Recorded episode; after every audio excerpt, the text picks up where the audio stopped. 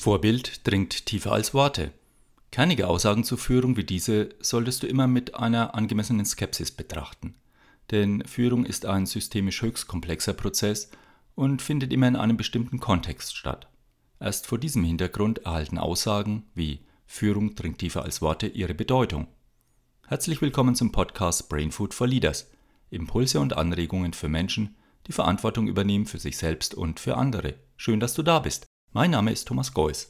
Als Trainer, Coach und Präventologe begleite ich seit nunmehr über 20 Jahren Menschen und Teams in ihren Entwicklungs- und Veränderungsprozessen. In meinem Verständnis gibt es keine absoluten Führungswahrheiten, sondern immer nur subjektive und kontextabhängige. Einfache Regeln können eben nur einen bestimmten Teil des Geschehens fokussieren. Doch nichtsdestotrotz sind Statements wie Vorbild dringt tiefer als Worte ein Grundsatz für Glaubwürdigkeit in der Führung und eine Voraussetzung dafür, ein tragfähiges und auch kooperatives Zusammenarbeits- und Betriebsklima zu schaffen. In den nächsten Minuten wollen wir gemeinsam der Frage nachgehen, welche Möglichkeiten habe ich, die Vertrauenskultur in meinem Umfeld zu verbessern? Eine schnelle Antwort schon gleich mal vorweg. Vorbild ist eine sehr wirksame vertrauensbildende Maßnahme, sowohl im beruflichen als auch im familiären Kontext. Um etwas tiefer in das Thema einzusteigen, will ich mich hierzu auf die Beschreibung eines konkreten Falls beschränken an dem einige Schlüsselerkenntnisse zum Thema Führung und Vertrauen herausgearbeitet werden können. Ein ehemaliger Coachee, ich nenne ihn hier Jürgen, wurde aus einem Kreis potenzieller Kandidaten für eine Führungsposition ausgewählt. Dieser Führungswechsel führte dazu, dass er nun plötzlich Vorgesetzter von seinen ehemaligen Kollegen war, die mit dem Rollenwechsel von Jürgen zunächst große Schwierigkeiten hatten. Verletzte Gefühle, Neid und Eifersucht bei einigen Kollegen spielten ebenso eine Rolle wie die Unsicherheit im Umgang mit dem ehemaligen Kollegen als neuen Chef. Das ehemals gute Verhältnis des Teams war stark angespannt und belastete alle Mitarbeiter erheblich. Jürgen hatte sich zum Ziel gesetzt, geduldig zu sein, teamorientiert zu führen und über den Teamerfolg wieder eine produktive Annäherung an die ehemaligen Kollegen zu erreichen. Dieser eher intuitive Entschluss ist bereits eine Schlüsselerkenntnis von Führung. So trivial sie auch klingen mag, Führung braucht Beharrlichkeit und Geduld.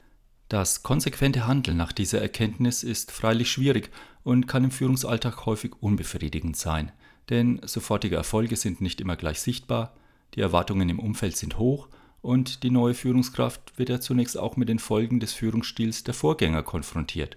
Für die neue Führungskraft kann diese Erkenntnis aber auch eine Entlastung darstellen. Sie darf eben nicht von sich erwarten, mit einer Zauberformel eine sofortige Lösung herbeiführen zu können. Vertrauen aufzubauen ist ein kontinuierlicher Prozess, der nicht von oben durchgeboxt, sehr wohl aber unterstützt werden kann.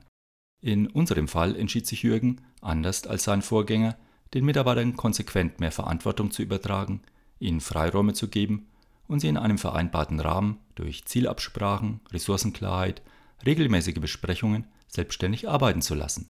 Die Mitarbeiter, die konkrete Vorgaben von ihrem ehemaligen Kollegen erwartet und schon eine innere Abwehrhaltung eingenommen hatten, wurden so überrascht. Ihre Befürchtungen, ihr ehemaliger Kollege würde jetzt den Chef raushängen lassen, bewahrheiteten sich nicht. Sie wurden positiv enttäuscht. Dadurch konnten sie ihre Abwehrhaltung leichter aufgeben.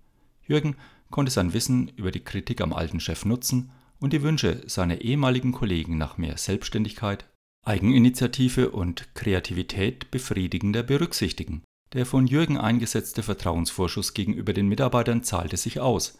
Die Motivation bei jedem Einzelnen stieg, eigene Ideen wurden entwickelt und die Qualität der Arbeit insgesamt nahm deutlich zu. Selbstverständlich blieben auch in dieser neuen Arbeitsatmosphäre Konflikte nicht aus, aber es gelang, diese aufgrund gegenseitigen Vertrauens auch offen anzusprechen und gemeinsame Lösungsvorschläge zu erarbeiten. Doch Jürgen war authentisch geblieben und hatte seinen Rollenwechsel mit einer für die Mitarbeiter positiven Veränderung verbunden. Durch sein Verhalten hat Jürgen kommuniziert, dass für ihn nicht so sehr der eigene persönliche Aufstieg und die neue Machtposition wichtig sind, sondern eine für alle erfolgreiche Arbeit im Team.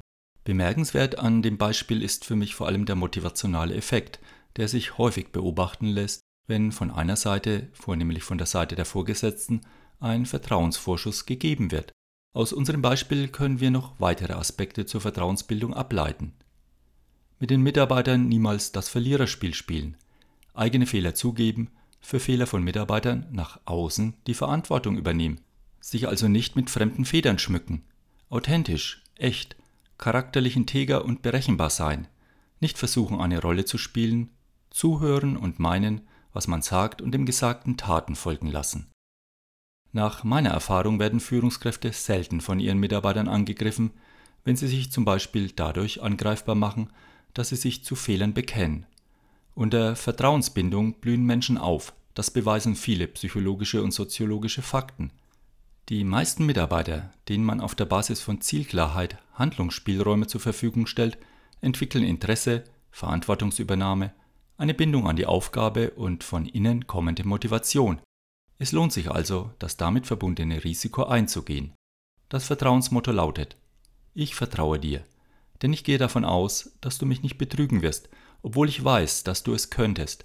Aktives Vertrauen ist somit akzeptierte Verwundbarkeit.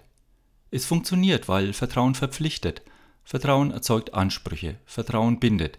Es schweißt denjenigen, der Vertrauen schenkt, und denjenigen, der das Vertrauen erhält, zusammen. Eine solche von Vertrauen und Offenheit getragene Teamkultur kann den oft erlebbaren Teufelskreis aus Misstrauen, Taktik, Imponiergehabe, Fassadenkommunikation und stetiger Vertrauenserosion durchbrechen. Denn Vorbild dringt doch tiefer als Worte. So, das war schon wieder für diese Folge. Wenn dich das Thema Vertrauen und Führung interessiert, findest du weitere Podcasts unter brainfoodforleaders.com. Vielleicht hast du ja auch schon die Episodenfolge 8, warum es sich lohnt zu vertrauen, angehört. Wie immer kannst du mir gerne deine Erfahrungen mitteilen. Ich freue mich von dir zu lesen, zum Beispiel über unsere Instagram- oder Facebook-Seite und natürlich, wenn du unseren Podcast deinen Freunden weiterempfiehlst.